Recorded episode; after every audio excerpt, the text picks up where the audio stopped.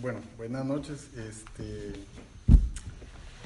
hoy me toca a mí. Se siente diferente estar del otro lado. Estoy tratando de comprender a Ronald.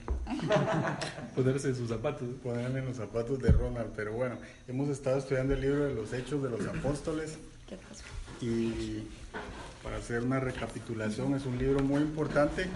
Eh, al principio también se le llamó el Evangelio del Espíritu Santo y el Evangelio de la Resurrección, sobre todo porque eh, recordemos que este libro relata lo que sucedió después de la muerte y resurrección de Jesús, ¿verdad?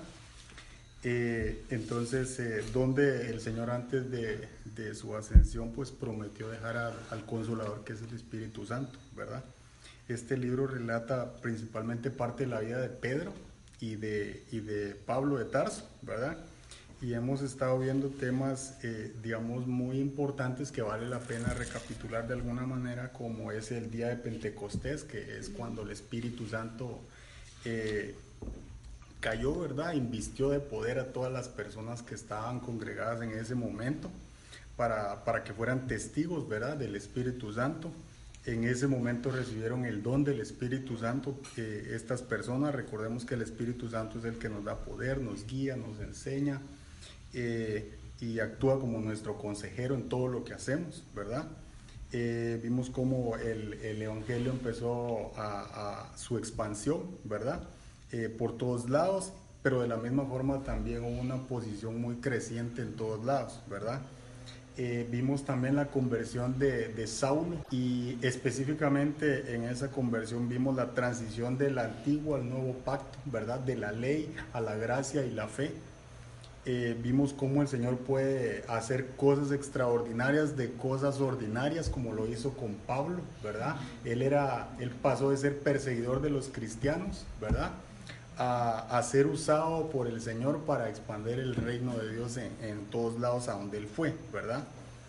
Y el otro tema muy importante que vimos es lo de la iglesia universal. Pasó de ser, digamos, con un enfoque meramente hacia los judíos para eh, extenderse, digamos, a, los gentiles y a todos aquellos que, que, fueran entregando su vida al Señor, ¿verdad? Vimos eh, a, a, Pedro y a Silas también cuando fueron llevados presos, ¿verdad? No es fácil seguir al Señor, pero eso es parte de lo que vimos. Y el Espíritu Santo en la noche abre las puertas de la cárcel y el carcelero de verdad se quiere quitar la vida y ellos lo convencen de que entregue su vida al Señor y posteriormente también su familia, ¿verdad? Y empezamos a ver eh, encuentros maravillosos del Espíritu Santo y cómo el Espíritu Santo iba usando la, a la iglesia, guiándola con poder en, cada una de las cosas que hacían, ¿verdad? Luego vimos a Pablo y a Bernabé que comenzaron a predicar en, en los viajes misioneros en distintos lugares y de la misma forma que íbamos viendo que mucha gente se iba entregando al Señor, también íbamos viendo, digamos, que se iba levantando mucha oposición, ¿verdad? Mucha oposición. Eh, y luego vimos eh, eh, a Pablo en Atenas, donde le predicó a mucha gente culta, por decirlo de alguna forma, a los filósofos que desconocían de ese Dios, ¿verdad? Y que rendían mucho culto a las artes y a ese tipo de cosas. Y, y Pablo era una persona también muy preparada y encontró, digamos, guía del Espíritu Santo para predicarles de la forma que, que ellos pudieran entender el amor del Señor, ¿verdad? Y que pudieran convertirse. Eh, luego eh, Pablo fue a Corinto, Corinto era un puerto, ¿verdad? ahí tuvo mucha dificultad para, para transmitir la palabra.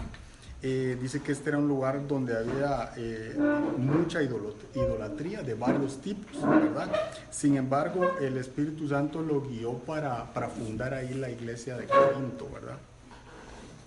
Eh, y la semana pasada vimos a Pablo en Éfeso, donde había muchos discípulos que habían sido bautizados en el bautismo de Juan, ¿verdad? En el bautismo del arrepentimiento pero que no, no conocían del bautismo del Espíritu Santo. Y entonces Pablo imparte el bautismo del Espíritu Santo a, ellos y, vimos también cómo eh, el Señor hacía milagros extraordinarios a través de, de, Pablo, ¿verdad? Donde dice que hasta los pañuelos llevaban para que, digamos, fueran eh, ungidos de alguna forma y que eso se lo llevaban a los enfermos y, y estos eran sanos, ¿verdad? Eh, vimos también que algo muy importante que, que, la parte de los demonios, ¿verdad? A través de las personas que estaban en demonios, reconocían la voz del Espíritu Santo, era la voz de Dios. Entonces eh, es importante que, que sepamos que el Espíritu Santo nos empodera y que, y que tenemos esa autoridad, digamos, eh, sobre ellos, ¿verdad? Y, y, que de alguna forma estamos llamado, llamados a, a pues a, a, usarlo, ¿verdad? Para poder eh, mostrar pues el poder que el Señor tiene.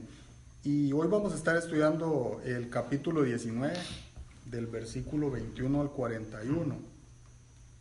No sé si alguien me quiere ayudar ahí con la lectura. ¿Del qué? 19, 19 del 21 al 41. Y dice así, pasadas estas cosas, Pablo se propuso en espíritu ir a Jerusalén, después de recorrer Macedonia y Acaya, diciendo, después que haya estado allí, me será necesario ver también a Roma. Y enviando a Macedonia a dos de los que le ayudaban, Timoteo y Erasto. Él se quedó por algún tiempo en Asia. Hubo por aquel tiempo un disturbio no pequeño acerca del camino, porque un platero llamado Demetrio, que hacía de plata templecillos de Diana, daba no poca ganancia a los artífices, a los cuales reunidos con los obreros del mismo oficio dijo, varones, sabéis que de ese oficio obtenemos nuestra riqueza. Pero veis y oís este Pablo no solamente en Éfeso, sino en casi toda Asia. Ha apartado a muchas gentes con persuasión, diciendo que no son dioses los que se hacen con las manos. Y no solamente hay peligro de que este nuestro negocio venga a desacreditarse, sino también que el templo de la gran diosa Diana sea estimado en nada y comience a ser destruida la majestad de aquella a quien venera toda Asia y el mundo entero. Cuando oyeron estas cosas, se llenaron de ira y gritaron diciendo, Grande Diana de los Efesios. Y la ciudad se llenó de confusión y aún se lanzaron al teatro, arrebatando a Gallo y a Aristarco, macedonios, compañeros de Pablo. Y queriendo Pablo salir al pueblo, los discípulos no le dejaron. También algunos de las autoridades de Asia, que eran sus amigos, le enviaron recado, rogándole que no se presentase en el teatro. Unos pues gritaban una cosa y otros otra porque la concurrencia estaba confusa y los más no sabían por qué se habían reunido. Y sacaron de entre la multitud a Alejandro, empujándole los judíos. Entonces Alejandro, pedido silencio con la mano, quería hablar en su defensa ante el pueblo. Pero cuando le conocieron que era judío, todos una voz gritaron casi por dos horas grande Diana de los Efesios.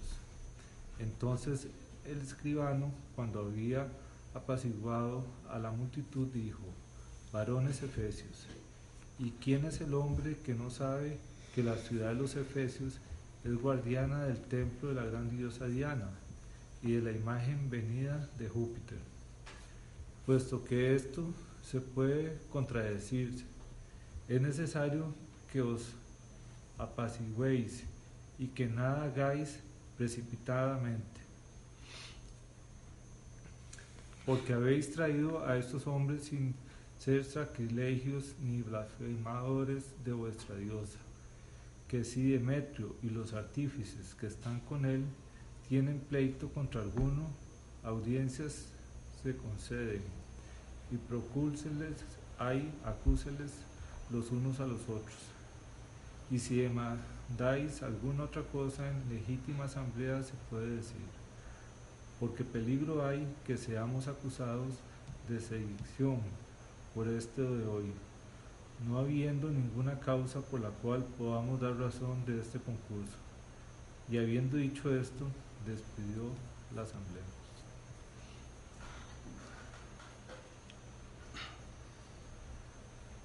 Bueno, la primera cosa que, que, me llama la atención, digamos, es que empezando el versículo, eh, antes de ir a, Jerusalén, dice que Pablo guiado por el Espíritu, ¿verdad? Y normalmente nosotros hacemos muchas cosas sin dejarnos guiar, ¿verdad? Por lo que Dios quiere hacer con nosotros, sino que simplemente tomamos decisiones y a veces no le decimos al, Espíritu Santo si eso es bueno, es malo, si podemos hacerlo.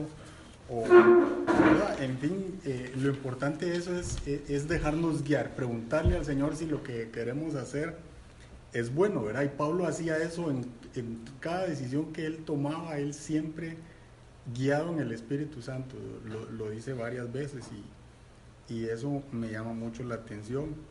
Y el otro punto es que él quería ir a Roma, ¿verdad? Y mencionaba mucho que quería ir a Roma porque porque él, veía la influencia que tenía Roma en todos lados, a donde él iba. Entonces él quería ir al, lugar, ¿verdad?, donde realmente se ejercía la influencia, porque Pablo era así, ¿verdad? Él quería ir al centro donde sabía que ahí iba a impactar y que el reino de Dios se iba a extender mucho más si él lograba dar el mensaje en ese lugar. Y él por eso quería ir a, a Roma, ¿verdad? Y tal vez un poquito de, ahí nada más para, habla de Artemisa. Artemisa era la diosa de la fertilidad. Y dice que casi en 39 ciudades del Mediterráneo le rendían culto a, mm. esa diosa, ¿verdad? Y, y, dice que estaba en el templo de, de Éfeso, ¿verdad? Que era considerado una maravilla del mundo. Y eso lo que nos dice es la magnitud, digamos, de, de quién era ella, ¿verdad? Y lo que estaba sucediendo es que algo estaba como, según la gente, en contra de eso, ¿verdad? Pero me gustaría que, ¿qué les llama la atención ahí de, de los pasajes que leímos?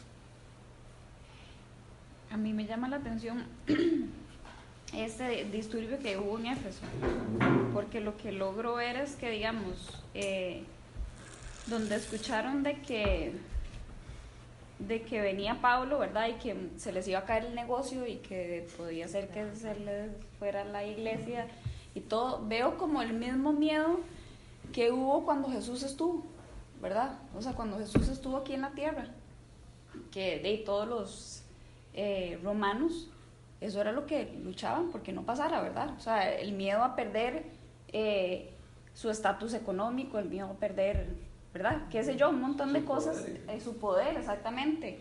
Y perder lo que para ellos era sagrado, ¿verdad? Que era el templo, ¿verdad? Mm. Y entonces me llama la atención que se vuelve a repetir. Y se vuelve a repetir y se repite en nuestras vidas, que eso es lo más triste, ¿verdad? O sea, a veces Dios nos quiere, nos quiere hablar de cambiar cosas, ¿verdad? Nuestras, y a veces decimos, ay no, qué miedo perder el poder, qué miedo cambiar de estatus social, qué miedo, ¿verdad? No sé, un montón de cosas que nos da miedo dejar, ¿verdad? Sabiendo que Dios nos está pidiendo algo para nuestro bien y que por miedo a eso hacemos resistencia también. Entonces, me llama la atención idolatría igual, ¿verdad? Es lo mismo. Sí, exacto. que es lo mismo, ¿verdad? Es como la, eh, idolatrar, ellos están idolatrando el dinero. Y a mí también me llama mucho la atención eso porque de, a veces también nosotros idolatramos el dinero, idolatramos un montón de cosas, eh, tal vez aquí lo vemos como muy, muy evidente el, el, el, caso y uno dice como, wow, qué, mal, qué malvados, pero nosotros mucho eh, idolatramos un montón de cosas también en nuestro día, en nuestro día a día. Entonces a mí me, como que me reta un poco a, a que qué rico que uno pudiera de verdad vivir más libre y no preocuparse tanto por, por eso, por perder el negocio, eh, por seguir a Cristo, eh, no, no, perder, eh, no sé, las comodidades que uno tiene, no, no dejar de, de, no sé, de, de a veces, ah, es, es, el confort, ¿verdad? Que uno, uno, como que el confort es rico, ¿verdad? De todos queremos estar siempre como bien y todo. A mí me llama demasiado la atención eso. Y creo, que, creo que nos reta, ¿verdad? A todos. Sí, y la primera cosa, que llama mucho la atención es que a, este Demetrio, él no tiene un problema con la doctrina de Pablo, ¿verdad? Porque él ni siquiera menciona eh, realmente eso, sino que... El business. Es el, el business, ¿verdad?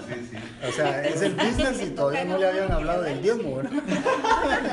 Es el business, no le habían hablado de, de ofrendar, ¿verdad?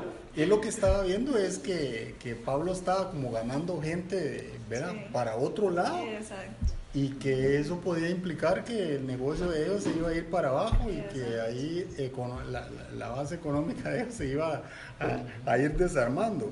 Y, y como decía Ronald, a nosotros nos, nos pasa eso, nos pasa eso en, en nuestro día a día, porque idolatramos nuestro trabajo, porque idolatramos lo que nos provee, ¿verdad? Económicamente o, o algunas otras cosas. Y a veces eh, quizá puede darse hasta el caso que la fuente puede ser inmoral, ¿verdad? Mm. ¿Qué pasa si lo que me está dando, eh, haciendo el negocio y lo que me mantiene económicamente es algo que, que no va con lo que me están diciendo que el Señor quiere que haga, ¿verdad? Entonces, este caso. como en este caso.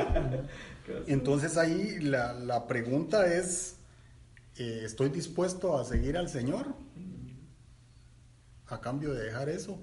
¿O no estoy dispuesto a, a hacerlo? Y eso se convierte en idolatría, como decía eh, Ronald, porque, porque entonces pasa en primer lugar eso que me está dando eh, de comer, eso que me mantiene económicamente eh, fuerte, ¿verdad?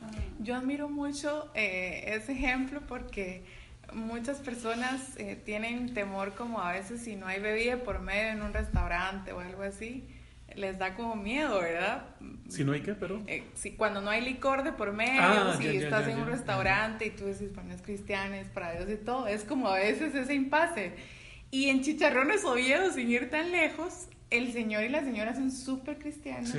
y venden chifrijo, que es verdad, lo típico que la gente sin una, to- eh, co- comiendo sin una cerveza el chifrijo, que es tan, ¿verdad? Tan, tan tradicional, tan tico.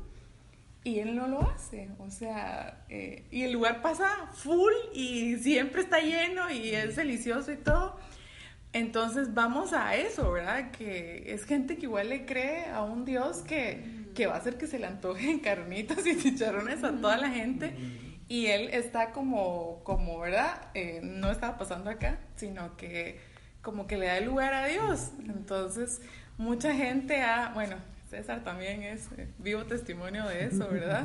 Él quitó un sport bar en Guate por, por eso mismo, porque había licor de por medio, bueno, era un sport bar, ¿verdad? Entonces, eh, pues te admiro mucho por eso.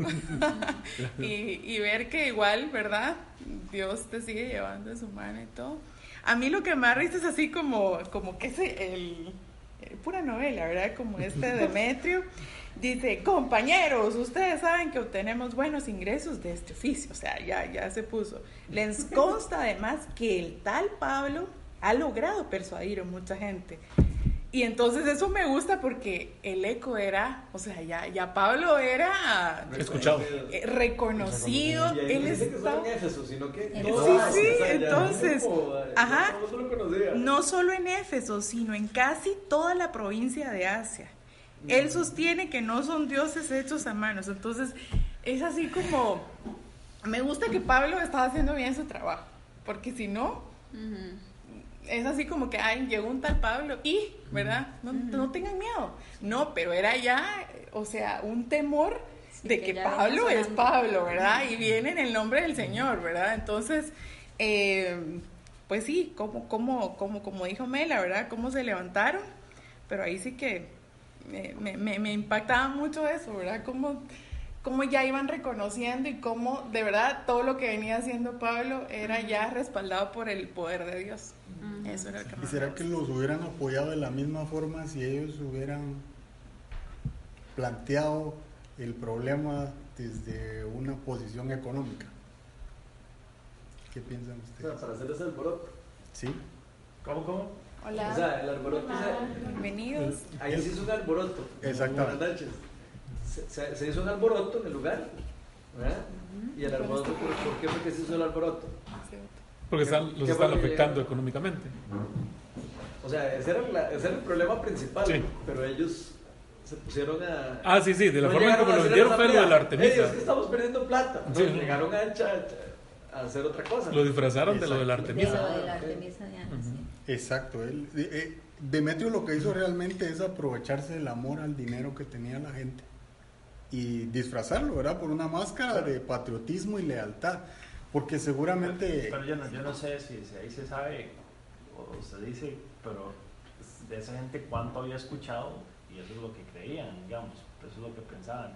Y yo puedo pensar, si yo fuera el que, el que estoy en sus zapatos, o sea, si yo estoy sosteniendo a mi familia de vender todas esas carajaditas, estampitas, y para mí no, no son nada malo, Porque no he escuchado este, porque no he escuchado, Yo, escúchame, porque voy a pensar si, si yo hubiera estado contento que llegue Pablo, ¿ah?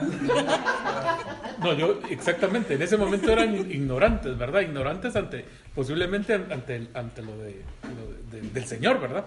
Pero, o sea, yo también estoy de acuerdo, yo digo, o sea, si, si no lo han escuchado, pero el momento en que ya lo escucharon, como dice la, la palabra, o sea, ya no, ya no, pues ya sabes y, y no puedes alegar ignorancia, o sea, ya lo sabes y, y, y ahí es peor, creo yo, ¿verdad? Entonces, sí, yo también lo había pensado, lo mismo que dice.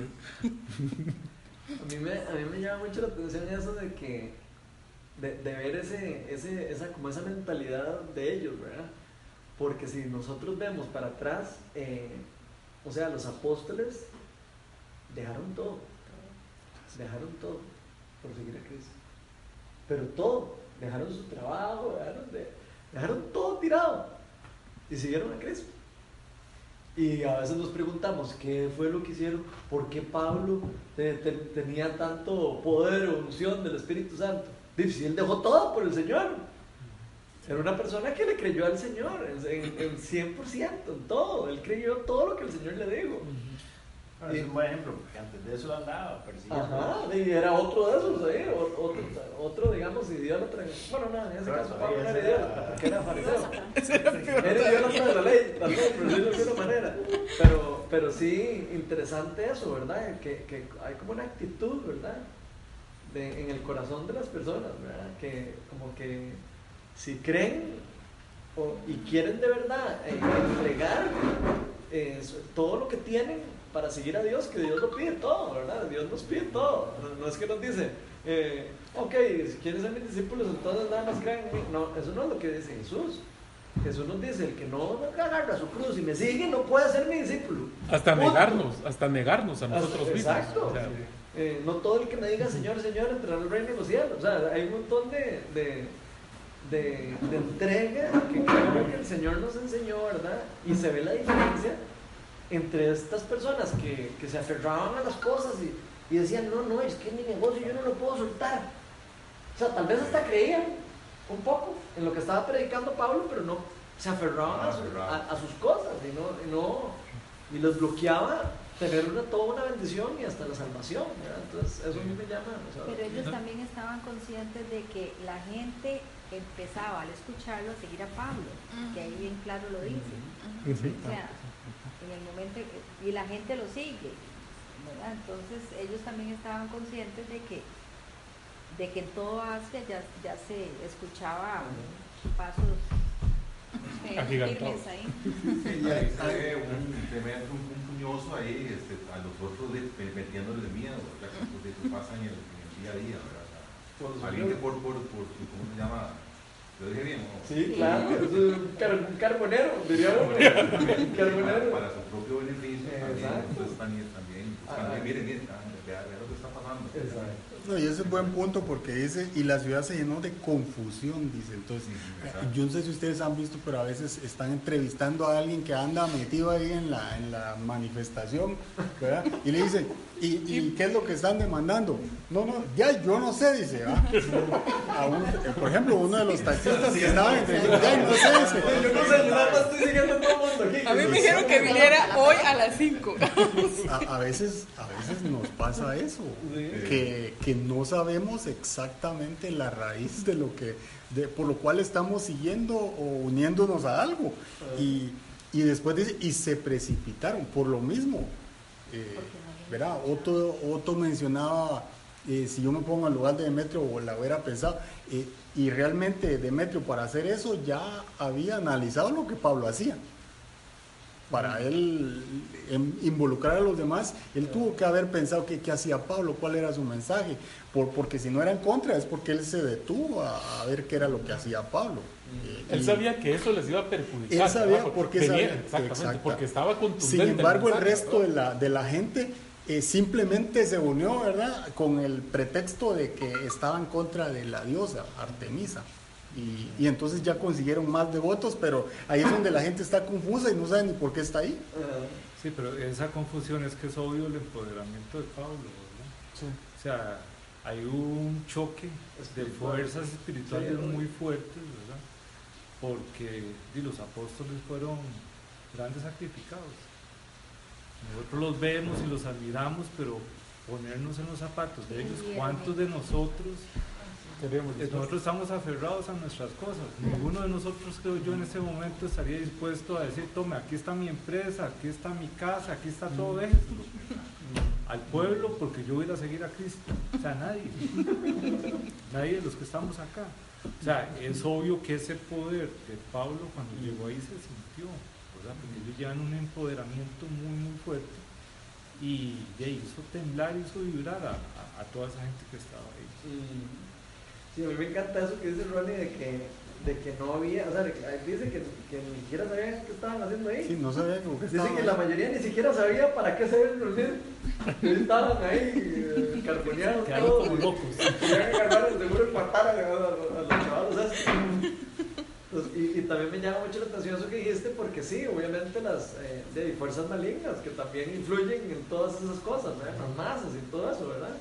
Entonces yo me imagino que de todos los demonios y todos los bichos que habían detrás de todos esos dioses, las brincos. premisas y todas esas orgías que Claro. hacían y todas esas cosas, me imagino que ahí estaban funcionando todas esas potestades ahí, ¿verdad? Y, y prendiendo a la gente en ira y todo. Entonces, que, que, que es importante también como entender que eso es así, ¿verdad? La palabra nos enseña que nuestra batalla no es contra, solo contra seres humanos, sino que también hay influencias espirituales y, y, y que pueden tener influencia en, en las cosas que pasan, ¿verdad? Entonces, no sé, qué lindo saber. Y en nuestro hoy es como muchas veces pasa lo mismo en cuestión a que nos dejamos llevar por criterios de alguien más, ¿verdad? Y, y no a veces, a, a veces nosotros estamos, bueno, a mí me ha pasado que yo soy como muy re- respetuosa y yo a veces no quiero llevarle la contra a alguien y le digo sí, ok, o sea, como respetando el punto de vista. Pero entonces yo a veces me da miedo defender lo que yo pienso, ¿verdad? O sea, y, y hacer un criterio, ¿verdad? Que, que sientas tú que es el Espíritu Santo el que, el que te tiene convencido de eso, porque tal vez puede venir hoy Ronnie y me dice algo, no, es que no sé algo con la palabra y él dice sí, y entonces, bueno, por ejemplo, mi maestra el viernes pasado me- nos dijo que buscáramos si alguien era salvo, aunque no, aunque no se bautizara. Sí, claro, sí, claro. Entonces dice, bueno, yo les puedo decir que he visto en toda la Biblia que sí, sí puede ser salvo, ¿verdad? Pero y si ustedes no lo creen, mejor busquen, ¿verdad? Entonces es como eso, como no, ay, si mi maestra dice y punto, y yo qué, no estudio, ¿verdad? No, no, no dejo que el Espíritu Santo me hable, sino que me dejo llevar como ellos, como la masa. Y eso eh, creo que es muy válido, el, el no tener miedo a, a declarar y, y a declarar lo que en lo que crees y qué te define, ¿verdad? Y, y no, a mí, imagínate que salga alguien ahí, no, yo sí creo en lo que dice Pablo, ¿verdad? O, alguien de ellos hubiera tenido como el, poder de decir, creo en ese mensaje, ¿verdad? Creo en ese Cristo que está predicando y todo. Entonces, eh, es a veces un poco difícil hacer eso. Uy, para reforzar eso, ¿se acuerdan que hace unas semanas para atrás vimos que cuando estaban en Tesalonia o en Berea, no me acuerdo en dónde era que estaban, que unas personas estudiaban, estudiaban la palabra para ver si lo que Pablo estaba diciendo Ah, era sí. correcto. ¿Se Ah, acuerdan? ¿en en serio? O, o era en Tesalonia o una de esas, en los viajes misioneros de Pablo. Y que decían En que Berea. ellos, que Ah, en ellos Berea. en Berea, creo que era así. Que, que ellos escudriñaban y para verificar si lo que Pablo estaba diciendo era correcto. Y a mí me parece que eso es algo que nosotros tenemos que aprender a hacer, como lo que acabas de decir. O sea, si alguien a uno le dice, "Ey, yo- no sé, hay que hacer no sé qué. O porque Bueno, somos pero- amigos, ¿verdad? Pero, o algo así. ¿dónde dice la palabra de Dios eso? Eh, busquémoslo y aprendamos, y si no instruyámonos a ver si es cierto. Y, y si estamos mal, estamos mal. Puede ser que estemos equivocados. Pero me parece muy valioso eso de, de, de, de escu- escudriñar, era la palabra, escu- Escudriñar. escudriñar la palabra, o sea, a ver si verdad lo que, lo que oímos, lo que se nos predica, eh, está acorde con la palabra de Dios, ¿verdad?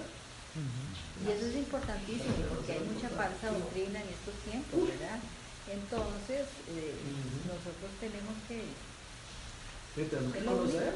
Es lo único. Exacto. No, incluso hace si poco. llegamos, perdón, No. si llegamos con una duda de, de algo que digo, la Ujú. persona que nos está guiando en ese momento, Sí, nos eh, toca a nosotros apuntar, buscar. sí, Ah. a, a mí que se me olvidan las cosillas, apunto y ve- voy a buscar, a ver si es cierto. O Así o si fui yo la que me interpreté mal, Mal. entonces Ujú. es.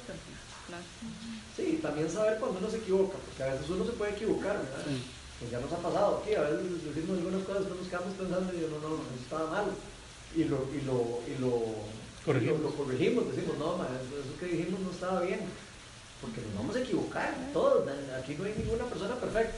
Yo creo que lo lindo de eso es siempre tener la actitud humilde de uno saber escuchar antes de hablar. Saber escuchar a los demás. Y hablar cuando ya eh, estudié, cuando ya, ¿qué? Cuando ya, eh, a veces somos muy fáciles, para nosotros es muy fácil hablar. Entonces, por algo nos dieron una boca y dos. Como- como dijeron el otro día que Yo quiero agregar algo ahí, que me parece muy interesante lo que están diciendo. Y peor aún, cuando, cuando este fenómeno que estás mencionando viene de la cuna espiritual. Sí, eh, ¿cuán- ¿Cuántos animales entraron en el arca? Pregúntele a cualquier chico y es una lección de escuela dominical y le va a decir dos. Pero si usted va a Génesis, no fueron dos, fueron siete animales de cada especie. Y luego algunos levantando los ojos como diciendo, lo acabo de descubrir. Bueno, ven qué interesante. Aún con la Biblia en la mano, le estamos enseñando a una generación mentiras bíblicas. ¿Me explico? Y alguien podría decir, "Eh, ¿eso hace diferencia? Pues claro que hace diferencia. Sí. Porque, porque si, si, digamos, ahí es donde empiezan los debates de, de la ciencia y, y- y la espiritualidad. Y entonces la gente dice, es que yo no creo eso. No, es que al revés. Dios es más inteligente que usted que yo. Y entonces tenían que ser siete animales de cada especie para que esa cadena genética no hiciera deformaciones cuando se cruzan este, familiares, digamos. ¿Me explico? Y entonces Dios es más sabio que nosotros. Pero si usted va a Génesis, la Biblia dice que entraron siete parejas de cada animal. En otras palabras, siete conejitos y siete conejitas. ¿verdad? Entonces ve que interesante porque aún desde la cuna espiritual los estamos mal informando y por herencia recibimos lo que nos dijeron sin ir a la Biblia a ver si eso es cierto.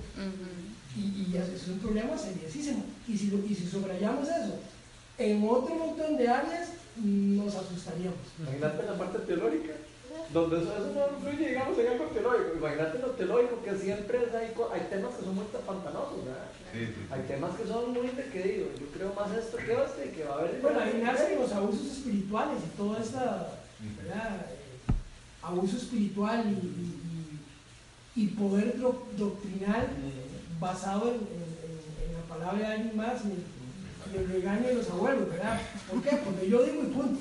y, es complicado. Hablemos un poquito de, porque es parte del tema de, de hoy, un poquito de idolatría al dinero. Eh, ¿Qué creen ustedes que es idolatría como tal? El concepto de idolatría. ¿Qué se les viene a la mente? ¿Qué es lo primero que se les ocurre? ¿Qué es idolatría? es adorar, ¿verdad? Es adorar eh, eh, ídolos, ¿verdad? O sea, es, es darle valor a algo, eh, a- darle valor a algo que posiblemente no lo tiene, pero no sé, eso es Rendirse, digamos. rendir. En su esencia eh, eh, es adorar, ¿verdad? Adorar ídolos, eh, rendirse, servir de alguna manera. Eh, y me gustó mucho algo que encontré que decía, eh, idolatría es adoración a las cosas creadas en lugar de adorar al Creador. ¿verdad? Entonces, cualquier cosa que en nuestro corazón haga tesoro antes que Dios, se convertiría en idolatría, ¿cierto?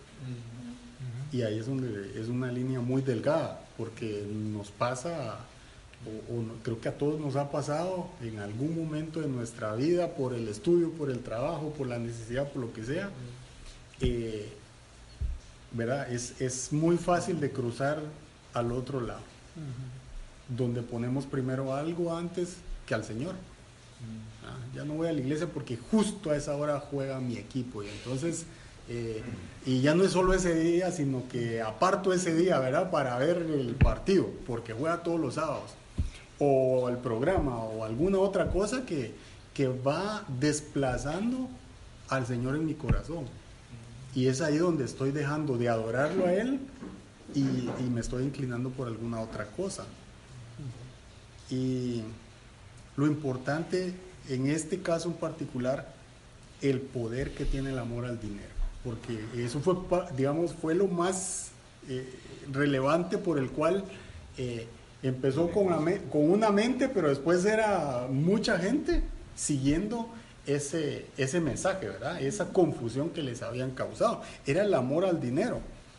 Y el poder que tiene eso en la mente de las personas. Y si lo traemos digamos, a, a nuestra, a nuestra realidad, pasa y pasa mucho. Y solo para darles un par de ejemplos muy relevantes, eh, yo soy de Guatemala, para los que no saben, y en Guatemala empezaron haciendo protestas pacíficas hasta que hicieron renunciar a una vicepresidenta, después al presidente, y después eh, les quitaron inmunidad, y para hacérselos corto, hay más de 50 personas en la cárcel por estructuras eh, de lavado de dinero, de tal forma que uno se da cuenta y dice, no puede ser que se sentaron en lugar de buscar la forma de servir al país, se sentaron, porque se nota que se sentaron a hacer una estrategia de cómo robar, ¿verdad? de cómo encontrar el medio para enriquecerse de forma ilícita. Y eso es el amor al dinero, y no era una persona, presidente de, de banco, eh, eh, ¿verdad? diputados, la vicepresidenta, el presidente.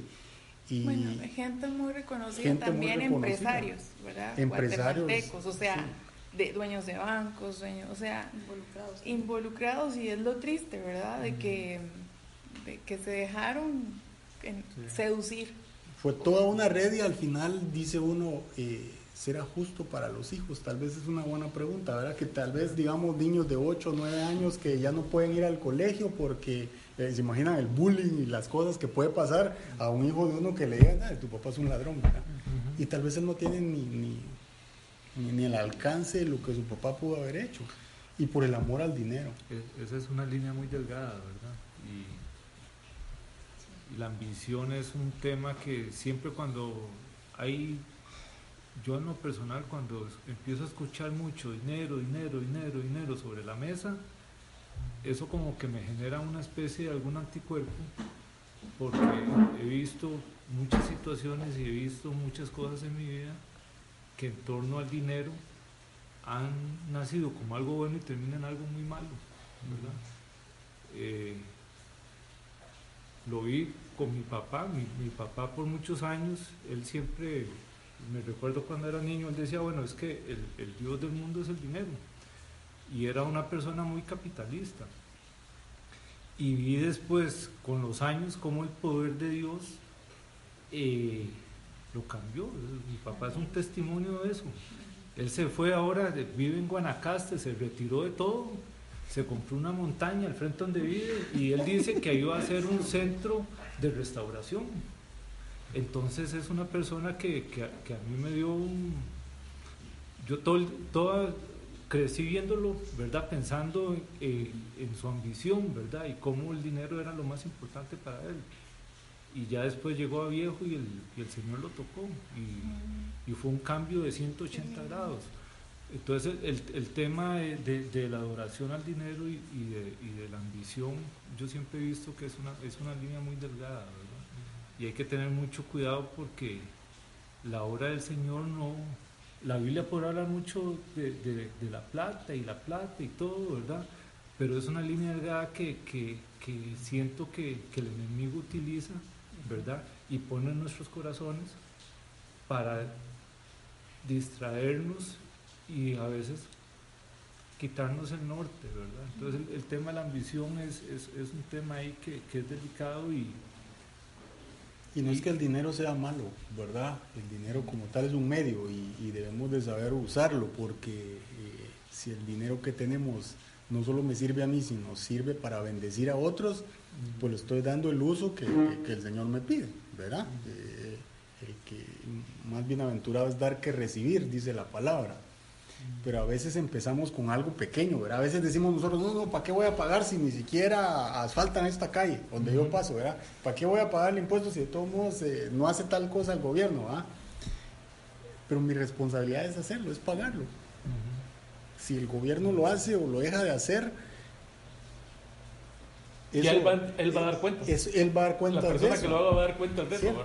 De, Eh, de la entonces, malutilización. Pero a veces con cositas pequeñas empezamos y después un paso pequeñito se vuelve grande y, y así sucede. Entonces es algo en lo cual debemos de ser muy cuidadosos porque, porque el Señor nos manda a despegarnos de eso. y es una trampa del enemigo, porque yo lo he visto sobre todo en Estados Unidos y todo, y cómo Dios, pues, ha sido una distorsión muy grande. La, la obra del Señor es una obra basada en el amor, no en el dinero.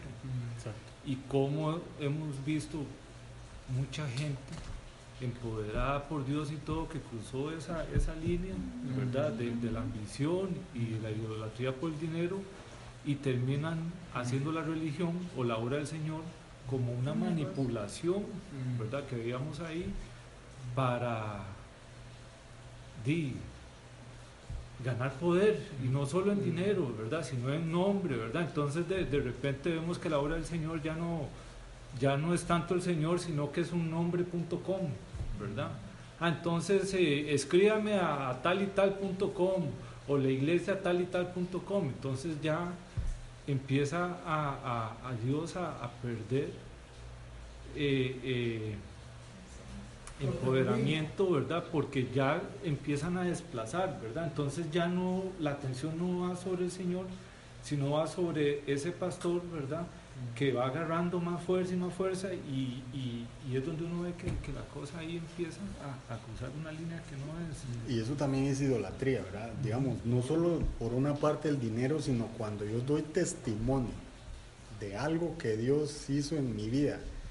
Si me pongo delante de Dios, es idolatría. Porque entonces soy yo, el- a mí me pasó esto y, y- y me hicieron esto, y, ¿verdad? Y soy yo. Eh, en lugar de decir el Señor hizo maravillas en mi vida, el Señor cambió esto, siempre en ese tipo de cosas es importante que le demos el lugar a Él, porque la gloria es de Él. Él es el que hace y en Él son todas las cosas, dice, nada sucede sin su voluntad. Y, y es importante eh, cuidar hasta, hasta la forma en la cual nosotros siempre lo ponemos a Él en primer lugar. A mí me llama mucho la atención eso de que hay un dicho, bueno, creo que Jesús lo dijo de una manera diferente. Eh, uno podría decir, eh, a donde, donde estés invirtiendo tu, tu dinero está tu corazón. Donde está tu corazón, ahí está tu tesoro. Creo Sí, que eh, Jesús lo dijo de una manera diferente, dijo, donde está tu tesoro está tu corazón. Sí. Pero eh, hay un dicho que dice, enséñeme dónde usted está invirtiendo el dinero y yo le digo dónde está su corazón. Sí. Y veamos, y, y veamos, por ejemplo, el ejemplo de Pablo. ¿Qué, qué hizo Pablo cuando se dio cuenta que estaban como, como haciendo turba ahí y agarraron a dos de sus ayudantes? Él en ese momento lo que, lo que hizo guiado por el Espíritu Santo es tratar de dar su vida por ellos. Él quiso salir a, defenderlos y no lo dejaron, dice. Ese es el otro extremo, ¿verdad? Ahora sí, yo amo al Señor y, ellos están haciendo la obra de Dios y yo soy, como quien dice, el más influyente y voy a ir en el nombre del Señor para ver qué- qué puedo hacer. Y no lo dejaron. Y tal vez aquí la reflexión para nosotros puede ser, ¿qué estamos haciendo nosotros parecido a lo que, a lo que hizo? ¿Estamos dando nosotros eh, parte de nuestra vida para, para Dios? eh, por ejemplo, cuando se va a hogar siembra, se está dando la vida por, por, por, por otras personas. ¿Por qué? Porque yo estoy dejando a mi familia por ir a hogar siembra, a hablarles de Dios. Cuando uno viene al estudio, uno está eh, dejando a sus hijos con alguien por venir a escuchar palabra de Dios. Y eso es parte de- de- de dar la vida por, por, los demás. Y creo que debe ser parte de lo que nosotros eh, en general hacemos. Siempre, eh, así como apartamos el diezmo para honrar al Señor, también hay una parte de nuestra vida que debe ser para servirlo a Él y para servir a otros, porque tenemos que reflejar el amor de Dios y eso no lo podemos hacer solos. Yo no puedo reflejar, ¿verdad? El amor de Dios si no hay nadie a mi alrededor. Es parte de ser testigos de, de- del Señor y qué lindo eso que, que hizo Pablo, ¿verdad? Porque él siempre, a pesar de que había turba y todo, él estaba dispuesto a, a dar la vida por ellos. Pero sí siento yo que digamos que también de alguna forma, eh, bueno, el Señor no dejó que, que saliera porque, digamos, de alguna forma lo estaba cuidando, ¿verdad? O sea, Claro. lo estaba cuidando, eh, ¿verdad? A, a algo que pudiera pasar, ¿verdad? O sea, porque la otra gente estaba, estaba cegada por, por, ¿cómo se llama? Por lo que le estaban sembrando ahí el enemigo, ¿verdad? O sea, y, y claro, el enemigo lo, va a atacar donde, donde a nosotros más nos duele, ¿verdad? Decir, ah, estos más van a... les-". o sea, el dinero, ¿verdad? Por el dinero. Ah, que por los dioses, ¿verdad? Que sí, que por ahí, ¿verdad? Entonces, eh, definitivamente cuando son cuando son así afectados los intereses de algunos, definitivamente, o sea, por allí los va a, los va atacar, ¿verdad? Y los va a utilizar para eso. Y los utilizó. Y qué influencia la que tiene Pablo porque son funcionarios de gobierno los que le dicen que no vaya. Eso lo que nos dice es que Pablo tenía influencia en las altas esferas del, del gobierno, porque le están diciendo no, no, no salga. Está empoderado. Está empoderado. y- Ahí decía amigos de él. eh, y decía a, amigos chévere, de, él. O sea, Pablo estaba, como decimos ahora, estaba bien conectado. sí. Es que era fariseo. Estaban todas. En una estructura, en una muy estructura, importante, y era empresario, él tenía una fábrica Exactamente, de hacer Entonces él, tiendas. él era influyente. él era, él era influyente. lo cual lo hace más meritorio. ¿verdad? Exacto. No, y el conocimiento que Pablo tenía, o sea, era una persona que te contrapreparada, era una persona de, de- Académico. de académicamente mejor preparada que cualquiera que, nosotros de aquí. O sea, era una persona, de fariseo, miembro del Sanedrín, imagínense ustedes, el, el calibre, es como ahora, no sé, ser doctorado del seminario de Fuller, o alguna hora así, no sé, digo yo, por decir algún lugar, pero... No que ser un catedrático. Es como ser un catedrático, pero así, de esos bravos, así, de los que se saben todo. Y, imagínense, eh, y me acuerdo cuando estaban en, en, en Atenas, cómo hasta los filósofos eh, eh, se interesaron en hablar con él, ¿verdad? De, las cosas de lo que él hablaba y todo. pues, una persona súper preparada. Entonces me parece demasiado chiva.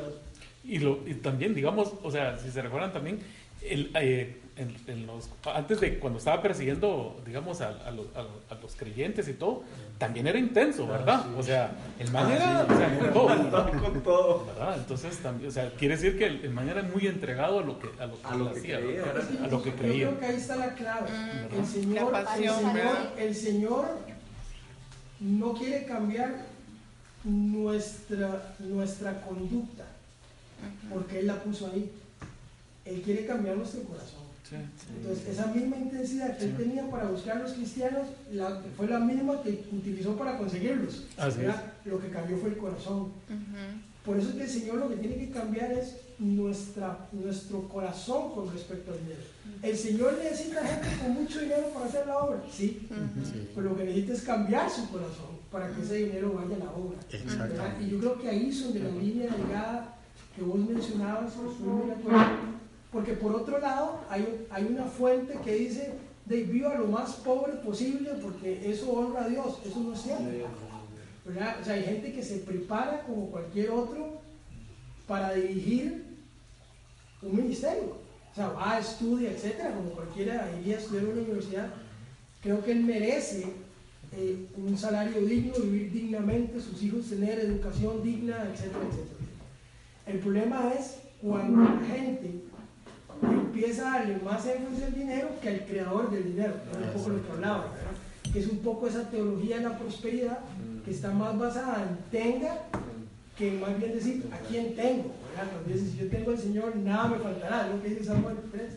Ahí es donde está esa línea delgada. Entonces yo creo, hay un, hay un grupo importante, andábamos en una reunión el fin de semana pasado, donde, donde se está levantando un movimiento de oración porque hay un número importante de pastores que como Pablo dieron toda su vida por el ministerio, envejecieron, la iglesia les dijo adiós y ahí andan trabajando de guardas, de esto y lo otro, porque ni la iglesia los contiene, les dijeron el evangelio en los 80, ¿verdad? Deje todo, no estudie, Cristo viene pronto, y ahora qué pasó, ¿verdad? Es- es- están ahí, y fue una gente que de verdad dio su corazón por el ministerio, pero, pero ahora lo que requieren es gente que les diga, aquí está la bendición de Dios, para que ustedes vivan dignamente. Entonces es una línea muy delgada, creo que, que la palabra clave aquí es equilibrio. Nosotros podemos encontrar ese equilibrio. Y qué, qué raro eso, ¿verdad? Que siendo gente con tanta experiencia y después de llevar eh, Sabiduría, ¿no? sabiduría y, y tantas cosas lindas que puedan haber en sus corazones, después de tantos años al servicio del Señor, que se hayan apartado, los hayan apartado. Yo Eh, Así es el ser humano. Sí. lo- O sea, no, así es el ser humano. lo- a- así somos esta cultura de este lado donde De hecho, vivimos de del hecho, es lo que planeta. te iba a decir. Yo fui a una conferencia en Willow Creek, en Chicago, Ajá. y lo que para nosotros es material de desecho Allá es la fuerza laboral de ellos. así o es. sea, el voluntariado en Willow Creek, una iglesia de 30 mil personas, el, el, el fuerte de su, de su estructura son las personas pensionadas que tienen todo el tiempo del mundo y la disposición para servir. Qué lindo. Lo que Así para ellos es Qué su fuerza laboral, para nosotros es el desperdicio que nadie quiere y lo dejan así. Igual los japoneses y otras culturas, ¿verdad? Que es, esas personas jubiladas y todo, más bien las empoderan y son los asesores y son los consultores de empresas y todo, ¿verdad? Porque di, es- ese conocimiento y, e- y todo ese talento acumulado lo que hacen es transmitirlo a nuevas generaciones, ¿verdad? Entonces, pero eso pasa en el mundo terrenal, pero si no me lo decís, o sea, en las iglesias, ¿verdad? Es, eh, me parece muy extraño que eso suceda eh, Sí, siendo mucho. personas tan reconocidas y que han dado su, su vida por el Señor y hay, hay algo ahí, hay algo ahí que no me encaja. Ese es el problema. Digamos, cuando uno lee esto, uno, uno evalúa a Pablo, uno evalúa a la multitud, uno evalúa a la gente. Pero la Biblia tiene que ser siempre un espejo. ¿sí? ¿En dónde estoy yo en esto? Sí. ¿Sí? ¿En dónde me, me- me identifico negativo y positivamente? O sea, ¿qué de esto? Yo tengo que decir, la tengo, la tengo, la tengo. Para mal, o la tengo, y la tengo, y la tengo para bien. ¿verdad? Y yo creo que ese tiene que ser un espejo, porque evaluar a otros siempre es sencillo. Ah, sí. Sí, claro. educar o decir qué es lo que tiene que hacer o, o qué cambia el hijo de aquel es fácil. Sí, sí, Pero sí. cuando me toca aplicar el mío es más complicado. Entonces yo creo que, que la Biblia tiene que ser ese espejo que, que ¿qué aprendo yo hoy martes? ¿Con qué me voy yo hoy de aquí? Decir, bueno, yo, yo tengo que eliminar esto y esto y esto de mi vida porque de alguna forma hay rasgos de idolatría. Exacto. Y en esto y en esto y en esto debería fortalecerlo porque pareciera que no voy tan mal y más bien debería salir animado. Pero, digamos, pero ese es el ejercicio de un grupo como este, ¿verdad? Que, no- que- que nos veamos al espejo. O sea, la iglesia tiene más ventanas que espejos. ¿verdad? Siempre es más fácil ir para afuera. Vamos más espejos. Sí, sí. Va a llenar de espejos, entonces. No espejos. Ah, No, pero, pero es lindo lo que dijiste porque yo sí estoy haciendo un checklist mental Ah. ahorita. O sea, es como, no, y, y uno de verdad, cuando dicen, yo siento que es demasiado sutil caer en eso. O sea, es, es que sentís que no lo estás haciendo. O sea, un cristiano activo siente que no lo está haciendo.